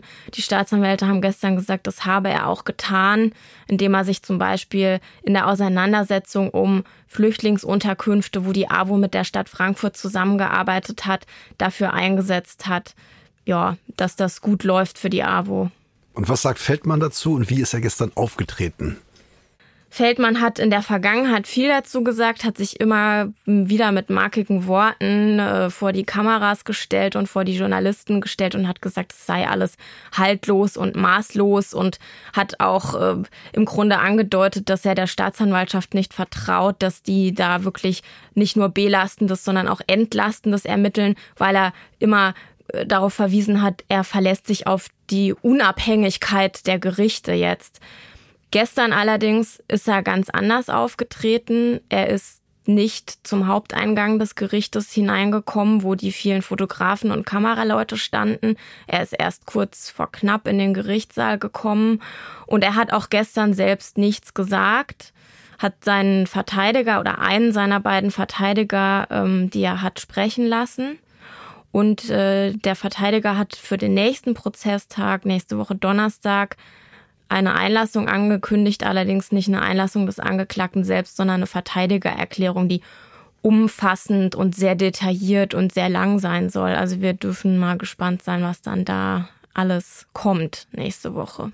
Es gilt ja logischerweise die Unschuldsvermutung, wobei es für einen Politiker ja auch selten ist, dass er so lange ausharrt im Amt, wenn man bedenkt, es gibt ja noch ein paar andere Vorwürfe. Das ist aber ein handfester strafrechtlicher Vorwurf und immerhin ist die Hauptverhandlung zugelassen, hat begonnen und parallel eben findet auch deswegen ein Abwahlverfahren statt. Wie ist da Ihre Einschätzung? Die Hürden sind ja recht hoch, aber immerhin haben alle Parteien im Römer dazu aufgerufen, ihn abzuwählen. Fast alle Parteien im Römer, genau. Ähm, aber auf jeden Fall die Koalition und die CDU und auch die SPD fällt also als eigene Partei, Partei mhm. die sich äh, lange geziert hat, aber dann, als die Anklage erhoben worden ist und dann auch zugelassen worden ist, ne, ein paar Monate später auch ja, gesagt hat, jetzt geht es alles wirklich nicht mehr. Das Abwahlverfahren hat schon begonnen. Die Leute können schon per Briefwahl abstimmen. Am 6. November ist dann der Bürgerentscheid. Ja, die Hürden sind hoch, denn ähm, es muss eine Mehrheit der Wahlberechtigten, aber mindestens 30 Prozent für die Abwahl stimmen, damit der die ja direkt gewählte OB, der auch nur vom von den Wahlberechtigten abgewählt werden kann, dann auch abgewählt ist. Es ist natürlich ein bisschen schwierig. Ich bin immer stark dafür, dass man das Strafverfahren trennt oder die strafrechtlichen Vorwürfe trennt von den anderen Vorwürfen, die es gegen Feldmann noch so gibt, die die Art seiner Amtsführung betreffen oder die zum Beispiel seinen nicht so erfolgreichen Auftritt bei der Europapokalfeier der Frankfurter Eintracht betreffen da muss man unterscheiden zwischen einer vielleicht ja moralischen Schuld und dann einer möglicherweise strafrechtlichen Schuld, die vielleicht am Ende festgestellt wird. Es ist mir auch wichtig, immer wieder zu betonen, dass die Unschuldsvermutung gilt bis zu einer Verurteilung. Das darf auch nicht vergessen werden. Aber natürlich sind die Vorwürfe gegen ihn, die jetzt in dieser Anklage stehen, der Ausgangspunkt für das Abwahlverfahren. Also so ganz trennen kann man das natürlich auch nicht. Könnte es auch sein, dass dieser Effekt, dass fast alle Parteien geschlossen gegen ihn Front machen, zu einer Solidarisierung führen. Er macht ja auch nebenbei, wie man hört, Wahlkampf und versucht seine Truppen zu sammeln. Und 30 Prozent der Wahlberechtigten ist eben auch eine Zahl, wenn man das durchrechnet, die man erstmal erreichen muss, mit der er sozusagen gerade so gewählt wurde, wenn ich das richtig in Erinnerung habe. Das heißt, es müsste schon ein gewisser Mobilisierungseffekt auch an einem kalten Novembertag dann, ja. wenn man nicht Briefwahl gemacht hat, hinzugehen ja. und dann eben auch nur dafür zu stimmen, dass er abgewählt wird. Es könnte also sein, ich weiß nicht, wie Ihre Einschätzung ist, aus dem Herzen der City gewissermaßen, dass das auch nicht verfängt, diese Kampagne und trotz des Strafverfahrens nicht verfängt. Ja, natürlich, das kann sein. Also es müssen ein bisschen mehr als 150.000 Wahlberechtigte für die Abwahl stimmen, damit Feldmann abgewählt ist. Ja, und wie groß die Chancen sind, dass das passiert oder nicht passiert, ich glaube, äh, da schwanken die Meinungen. Aber meine persönliche Einschätzung ist, dass es auf die Eintracht ankommen wird. Denn wir können natürlich immer viel schreiben und viel erzählen. Wir erreichen nicht immer sehr viele Menschen, die sich für Kommunalpolitik interessieren. Das ist ein sehr spezielles Feld, leider und zu Unrecht muss man sagen, weil die Kommunalpolitik ja darüber bestimmt, was hier vor Ort, wo wir leben, passiert und gemacht wird. Da sollten sich viel mehr Menschen eigentlich dafür interessieren. Aber die Frankfurter Eintracht hat natürlich ein Riesenpotenzial auch an, an Wahlberechtigten, die da mobilisiert werden können. Und das wird jetzt auch interessant zu sehen, ob und wie sich die Eintracht da in den nächsten Tagen auf den Bürgerentscheid hin nochmal verhalten wird. Aber was man auch sagen muss, dieser Prozessbeginn jetzt kurz vor dem Bürgerentscheid, der wirft natürlich auch nochmal ein Schlaglicht auf die Causa Feldmann und ähm, das lesen jetzt viele, viele Menschen und erinnern sich vielleicht daran und ähm, ja, das könnte natürlich auch noch einen Mobilisierungseffekt haben. Hm. Er hat ja selbst auch sein Versprechen gebrochen, im Januar zuzutreten. Das heißt, wenn er das überleben sollte, dann wird er natürlich sagen, ich habe jetzt sozusagen, ich bin einmal gewählt worden, einmal wieder gewählt worden, habe einmal eine direkte Abstimmung gewonnen über meine Abwahl, was für Frankfurt natürlich womöglich in der Reputation auch wieder nicht so gut wäre, aber ist ja denkbar, dass es so kommt, selbst wenn die Eintracht mobilisiert. So sieht es aus. Das ist durchaus denkbar und äh, da hat Feldmann sich nicht an sein Wort gehalten und es gibt ja auch Gerüchte, dass er, wenn er dieses, diesen Bürgerentscheid übersteht, möglicherweise sogar 2024 dann, wenn seine Amtszeit endet, danach vielleicht doch nochmal antreten könnte. Ich glaube, wir haben im Verlauf dieser ganzen Affäre gelernt, dass alles möglich ist, wenn es um Peter Feldmann geht. Vielen Dank. Ein schönes Schlusswort. Ja, ein kleiner aktueller Einschub noch zum Thema Richtlinienkompetenz. Olaf Scholz hat ja gesagt in einem Brief, er verfüge, er habe entschieden jetzt, dass ein AKW, die gesetzliche Grundlage zu schaffen sei, dass ein AKW äh, weiter betrieben wird einstweilen und ähm, noch weitere gesetzliche Grundlagen geschaffen werden müssen, was die Frage eigentlich auch ganz spannend in der Theorie, in der Praxis vielleicht gar nicht so sehr aufwirft, wie ist das eigentlich mit der Ressortzuständigkeit, die auch im Grundgesetz verankert ist und der Richtlinienkompetenz, weil eigentlich führt jeder Minister sein Ressort in eigener Verantwortung, aber der Kanzler bestimmt die Richtlinie der Politik. Insofern kann man natürlich fragen, ist das hier eigentlich eine grobe Richtungsentscheidung oder nicht eher eine Ressortzuständigkeit? Ähm, wobei das sicherlich auch teilweise schon abgesprochen war, dass Scholz zu dieser Maßnahme greift, die er früher immer ausgeschlossen hat, dass er einen Brief schreibt und sich auf die Richtlinienkompetenz beruft. Aber der Punkt ist natürlich, wenn ein Minister das zum Thema machen würde, Moment mal, das war doch eine Ressortfrage, ist ja sowieso die Koalition in der Krise, beziehungsweise auch der Bundeskanzler könnte natürlich theoretisch einen Minister zur Entlassung vorschlagen. Das wird er aber nicht tun, wenn es der Minister eines Koalitionspartners ist. Insofern mag man das für theoretisch halten, aber die Frage, was von der Richtlinienkompetenz umfasst ist, kann man natürlich trotzdem stellen. Hier kommt noch hinzu, dass natürlich ein Gesetz auch von der Richtlinienkompetenz nicht quasi angeordnet werden kann im Rahmen der Richtlinienkompetenz, weil der Bundestag nicht Empfänger dieser Befugnis des Bundeskanzlers ist. Die bezieht sich eben auf Minister.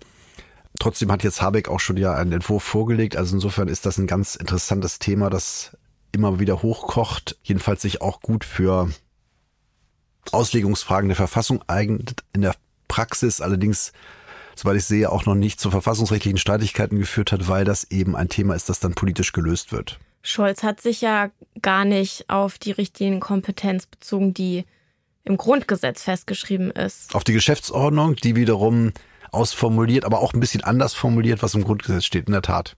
Also er hat sich auf Paragraph 1 der Geschäftsordnung der Bundesregierung bezogen. Und äh, da steht das nochmal etwas anders, interessanterweise auch, als in der Verfassung. Wo ist der Unterschied? Äh, da steht zum Beispiel, äh, dass er es durchsetzen kann und dass der Minister daran gebunden ist, während in der Verfassung nur steht, der Kanzler bestimmt die Richtlinien der Politik und ähm, jeder Minister, ich habe es jetzt, sag's jetzt mal aus dem Kopf, regelt im Rahmen seiner Zuständigkeit sein Ressort. Und die Verfassung geht natürlich vor und man muss, müsste immer fragen, im Rahmen der Auslegung geht jetzt die Geschäftsordnung weiter und ist das noch im Rahmen einer zulässigen Verfassungsauslegung. Man kann natürlich Richtlinienkompetenz auch so verstehen, es geht nicht um die großen Grundfragen, sondern es geht auch darum, dass der Kanzler, der die, Regierung führt, für Einheitlichkeit sorgen muss. Das heißt, wenn es einen Streit gibt, der nicht entschieden werden kann, wäre das auch ein Fall für Richtlinienkompetenz. Äh, man sieht aber auch so ein bisschen an dem an der Inszenierung, wenn man so will, dass natürlich das womöglich auch von vornherein klar war, wenn wir hier nicht weiterkommen, FDP und Grüne, muss irgendwie Scholz vielleicht auch gespielt formal das entscheiden und wir halten uns dran. Es sei denn, es ist irgendeine rote Linie überschritten. Und das Witzige ist natürlich, dass die Grünen gerade im Parteitag etwas anderes beschlossen haben, aber es ist nun mal eine. Zwei Tage vorher. Genau, aber die FDP, muss man sagen, die jubelt, hat auch was weitergehendes beschlossen. Also auch die kann nicht sagen, Scholz ist voll auf unserer Linie. Insofern äh, war das ein Kompromiss, den man aber dann mit, über die Richtlinienkompetenz ganz gut verkaufen kann. Ja, gewonnen hat niemand so richtig. Wie ist Ihre Einschätzung? Hat Scholz seine Position damit gestärkt oder eher nicht? Ich glaube, es ist ein Zeichen natürlich, dass, also er musste natürlich dann durchaus, das kann man so deuten, man kann aber auch zugleich sagen, und beides ist richtig, es ist ein Zeichen der Krise. Also wenn man zu dem Mittel greift, schon so früh in der Regierungszeit, zeigt das natürlich, es ging nicht hinter den Kulissen geräuschlos. Insofern macht man nach außen klar, da knirscht es. Aber man macht auch klar, wer den Hut auf hat. Diese Koalition hat auf jeden Fall keine leichte Zeit und hat nicht immer ein gutes Bild abgegeben in den vergangenen Monaten. Und das kann man, glaube ich, sagen, dass das auch in dem Fall so gewesen ist. Und auch jetzt äh, mit Scholz, der naja, jedenfalls nach aus so aussieht, dass er auf den Tisch gehauen hat, auch wenn es dann wahrscheinlich in Wahrheit doch ein bisschen anders alles gelaufen ist. Genau, man sieht eben, dass die Zeitenwende, es wurden ja auch richtige Sachen eingeleitet und gesagt und richtig, auch teilweise richtige Reden gehalten, aber man sieht, wenn es jetzt in die Praxis geht, dass es doch eine mörderische Aufgabe, nicht nur für diese Koalition, das wäre es für jede Koalition gewesen, aber wenn jetzt so unterschiedliche Partner aus der Friedensbewegung kommen, aus der Anti-Atomkraftbewegung, die Grünen und dann mit einem eher libertären Anspruch die FDP, die das in der Form auch noch nicht so erlebt hat, das ist natürlich eine besondere Herausforderung noch in dieser Zeitenwende. Und das wird auch so bleiben. Ja.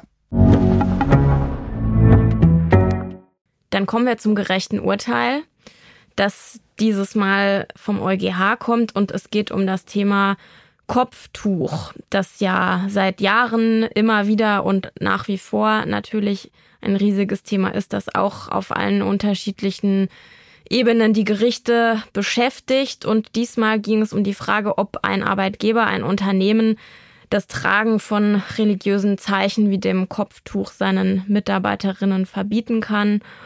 Und in dem Fall ging es um eine, einen Fall aus Belgien, wo sich eine Frau, die Kopftuch trägt, für ein Praktikum beworben hat bei einer Wohnungsgesellschaft. Und diese Wohnungsgesellschaft hat eine Neutralitätsregel, nämlich, äh, dass die Mitarbeiter ihre religiösen, philosophischen oder politischen Weltanschauungen weder durch ihre Kleidung noch durch Worte zum Ausdruck bringen dürfen. Und deshalb ist die Frau abgelehnt worden für das Praktikum. Sie hat sich dann kurz danach nochmal beworben und hat vorgeschlagen, sie könnte doch eine andere Kopfbedeckung tragen. Das ist dann aber, hat auch nicht funktioniert und deshalb ist sie dann schlussendlich vor Gericht gezogen. Herr Müller, was ist dann jetzt am Ende genau dabei rausgekommen? Ja, man sieht bei diesem Urteil des EuGH, dass wir in einem Staatenverbund leben, dass es durchaus auch Spielraum gibt zwischen den Mitgliedstaaten, ist natürlich ein heißes Eisen. Genau, Stichwort Iran. Äh, dort ist ja der Tod einer Frau, die sozusagen angeblich aufgrund von dieser schrecklichen Moralpolizei empfundenen falschen, des falschen Tragens des Kopftuches sozusagen zu Tode geprügelt worden und jetzt äh, reißen sich alle Frauen schneiden sich nicht nur Haare ab, sondern reißen sich die Kopftücher runter, die sozusagen zwingend vorgeschrieben sind eigentlich. Das Kopftuch ist also ein immenses Symbol, auch für Freiheit oder Unfreiheit. Und man kann natürlich die Frage stellen, ob nicht jeder auch, jeder Mensch, der frei ist, auch im Betrieb seine politischen, religiösen, sonstigen Überzeugungen, weltanschaulichen Überzeugungen zum Ausdruck bringen darf. Und das ist eine interessante Abwägung. Auf der anderen Seite kann man auch den Arbeitgeber verstehen, wenn man sich in dessen Lage versetzt. Man hat einen Betrieb, kann ja auch ein ganz kleiner sein und will den Kunden nicht, ich hätte jetzt was gesagt, verschrecken, aber will ihm ein möglichst, soweit das bei Individuen möglich ist, neutrales Bild vermitteln, wenn er als Kunde den Laden betritt oder einen Service in Anspruch nimmt. Und das ist sozusagen der, der Zwiespalt und ganz interessant und salomonisch könnte man sagen, hat der EuGH gesagt. Das kann durchaus gerechtfertigt sein, dass der Arbeitgeber das Tragen von solchen Symbolen als sichtbarer Ausdruck einer Überzeugung verbietet. Es muss aber ein wirkliches Bedürfnis geben, sozusagen ein Bild der Neutralität zu vermitteln. Und es kann aber eben auch, ähm, die nationalen Gerichte können da durchaus verschiedene Wertungen einziehen lassen. Das ist ganz interessant und auch nötig, glaube ich. Aber äh, ich glaube auch, das ist insofern salomonisch. Es darf natürlich keine unmittelbare Diskriminierung geben, so nach dem Motto, du darfst ein Schild tragen, stoppt die CDU, der andere darf aber kein Kopftuch tragen, sondern er muss schon konsequent sein und sagen, es gibt bei uns ein Bedürfnis eines neutralen Auftretens, also keine politischen, keine religiösen Überzeugungen, also auch kein großes Kreuz, dann eben auch kein Kopftuch. Das ist die Linie des EuGH. Also es muss dann schon gerecht sein für alle. Und ein wirkliches Bedürfnis, das ist auch ganz interessant, äh, muss bestehen, ja. Es hat ja schon in der Vergangenheit ähnliche EuGH-Entscheidungen gegeben zu deutschen Fällen. In dem einen ging es um einen Verein, der Kitas betreibt und in dem anderen um eine Frau, die bei der Drogeriekette Müller arbeitet und der dann verboten worden ist vom Arbeitgeber, äh, das Kopftuch zu tragen und, und dagegen ist sie vorgegangen. Und ähm, auch da hat der EuGH im Grunde schon genau das gesagt, was er jetzt in dem belgischen Fall wieder äh, gesagt hat und das ist eben, ja, dass das Verbot grundsätzlich möglich ist, wenn es um das Bild der Neutralität geht oder um soziale Konflikte zu vermeiden.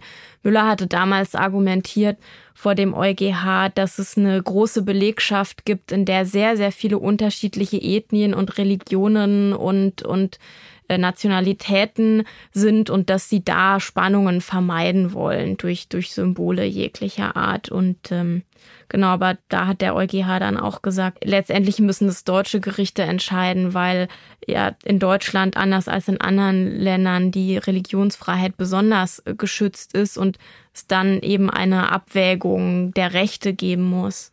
Ja. Und äh, in dem Fall ist es ja jetzt so, da geht es um Unternehmen, da geht es um Arbeitgeber. Aber die Frage des äh, Kopftuchverbots oder des Verbots von religiösen Symbolen hat ja auch, wenn es um den, um den Staat geht, also zum Beispiel um, ähm, ob Lehrerinnen äh, Kopftücher tragen dürfen, ob Rechtsreferendarinnen, da gab es einen Fall aus Hessen, äh, dann auf der Richterbank ein Kopftuch tragen können. Das Entscheidung gegeben vom Bundesverfassungsgericht ja. und das ist natürlich, hat nochmal eine ganz andere Dimension, als wenn es jetzt um die freie Wirtschaft geht. Genau, und da finde ich auch teilweise auch etwas anders als das Bundesverfassungsgericht. Also grundsätzlich ist es ja schon ein Unterschied, ob man in der Privatwirtschaft ist oder beim Staat, weil der Staat, wir sind nicht laizistisch, aber der soll eben gerade eher, dem man teilweise auch nicht ausweichen kann. In der Schule ist es besonders krass. Schulpflicht, er sollte eben, ja, also nicht den Eindruck erwecken, dass er sozusagen ein religiöser Staat ist. Wobei man bei den Kreuzen natürlich auch das Argument bringen kann, das finde ich auch richtig das, das wird ja auch anerkannt vom, auch vom Europäischen Gerichtshof für Menschenrechte. Es gibt so eine gewisse Tradition. Und da war ja dann die salomonische Linie wiederum, wenn es zu Konflikten führt. Also das Kreuz kann hängen bleiben. Es sei denn, es führt zu Konflikten, dann muss man vielleicht eine andere Lösung finden. Ähm, wobei im ursprünglichen Ausgangsfall war es, glaube ich, auch ein sehr bombastisches Kreuz. Da kann man auch wieder vielleicht die Eltern verstehen, das sich eben auch deswegen aufgedrängt hat, weil das eine Schulpflicht gibt. Während die Kreuze zum Beispiel jetzt in bayerischen Vorzimmern von Ämtern, die auch Herr Söder als Minister aufgehängt hat, da wurde ja gesagt, was man auch vertreten kann, das ist im Eingangsbereich, man wird nicht unter dem Kreuz einen Antrag stellen müssen bei der Bußgeldstelle oder so, sondern und das entspricht eben der christlichen Tradition, die es ja auch gibt. Genau, also das, das, ist, das ist noch eine andere Abwägung als beim privaten Arbeitgeber, aber es zeigt sich eben auch hier, auch hier ist das möglich, äh, in diese ureigene Weltanschauungs-, Religions-, Glaubensfreiheit insofern einzugreifen. Man kann da sicherlich auch Kompromisse finden. Ich würde sagen, das liegt auch in der Natur der Grundrechte, dass zum Beispiel jemand, der im Lager tätig ist, andere Voraussetzungen erfüllen muss als jemand, der im Kundenservice tätig ist. Warum soll nicht jemand äh, im hinteren Bereich, wenn man sagt, das Entscheidende ist unser Bild nach außen, ein Kopftuch oder ein Kreuz tragen? Wenn er aber am Schalter sitzt, äh, dann soll er eben Bild der Neutralität vermitteln. Ich glaube, was man daran sieht, ist, dass es uns immer wieder beschäftigen wird, die, oder die Justiz, die Gerichte immer wieder beschäftigen wird. Ähm, das, das wird auch in Zukunft nicht ausbleiben und es ist auch gut so, dass Rechte immer wieder abgewägt werden, ab, dass Rechte immer wieder abgewogen werden und sich die Rechtsprechung dann auch entwickelt im Lauf der Jahre. Das äh, wird sicherlich immer wieder neue Fälle geben, die vor den Gerichten landen. Genau, und ein Punkt war eben auch, das ging ja auch beim Kopftuchverbot für Lehren so, es muss jedenfalls ein Gesetz, wir haben heute auch über den Gesetzgeber gesprochen, ein Gesetz da sein und der Gesetzgeber muss das eben selbst regeln. Man kann nicht einfach äh, per Anordnung das regeln, weil es eben eine grundlegende Frage ist, die wesentlich für die Ausübung von Grundrechten ist. Und das Kopftuch ist deswegen noch ein bisschen heikler als das Kreuz, weil es eben nicht unserer kulturellen, äh, religiösen Tradition entspricht, muss man ganz klar sagen. Aber der EuGH sieht natürlich hier alle Symbole gleich und sagt eben, es geht um politische, weltanschauliche, religiöse Symbole, die kann man ähm, wenn es ein wirkliches Bedürfnis gibt, sozusagen auch als Arbeitgeber untersagen. Das ist natürlich auch ein Zeichen einer sich verändernden Gesellschaft, was man sieht auch an diesen Fällen. Also man kann daran auch ablesen, dass äh, ja, sich die deutsche Gesellschaft verändert im Laufe der Jahre und, und das auch immer weiter tun wird. Und das spiegelt sich natürlich dann auch wieder an dem, was vor den Gerichten landet. Absolut. Und wie immer gibt es mehr aktuelle Berichterstattung zu Rechtsthemen auf Faznet Einspruch. Dort gibt es auch Exklusivbeiträge für unsere Einspruch-Abonnenten. Und wer sich dafür interessiert, kann sehr, sehr gerne unser kostenloses Probeabo für vier Wochen ist es kostenlos abschließen. Das findet sich unter faznet Einspruch testen. Ja, Herr Müller, damit verabschieden wir uns für diese Woche von unseren Hörerinnen und Hörern. Schön, dass Sie dabei waren, auch diese Woche wieder. Und liebe Hörer, bleiben Sie Einspruch treu. Dem kann ich mich nur anschließen. Vielen Dank für die chronische Aufmerksamkeit, die wir Sie genießen. Alles Gute und bis zum nächsten Mal.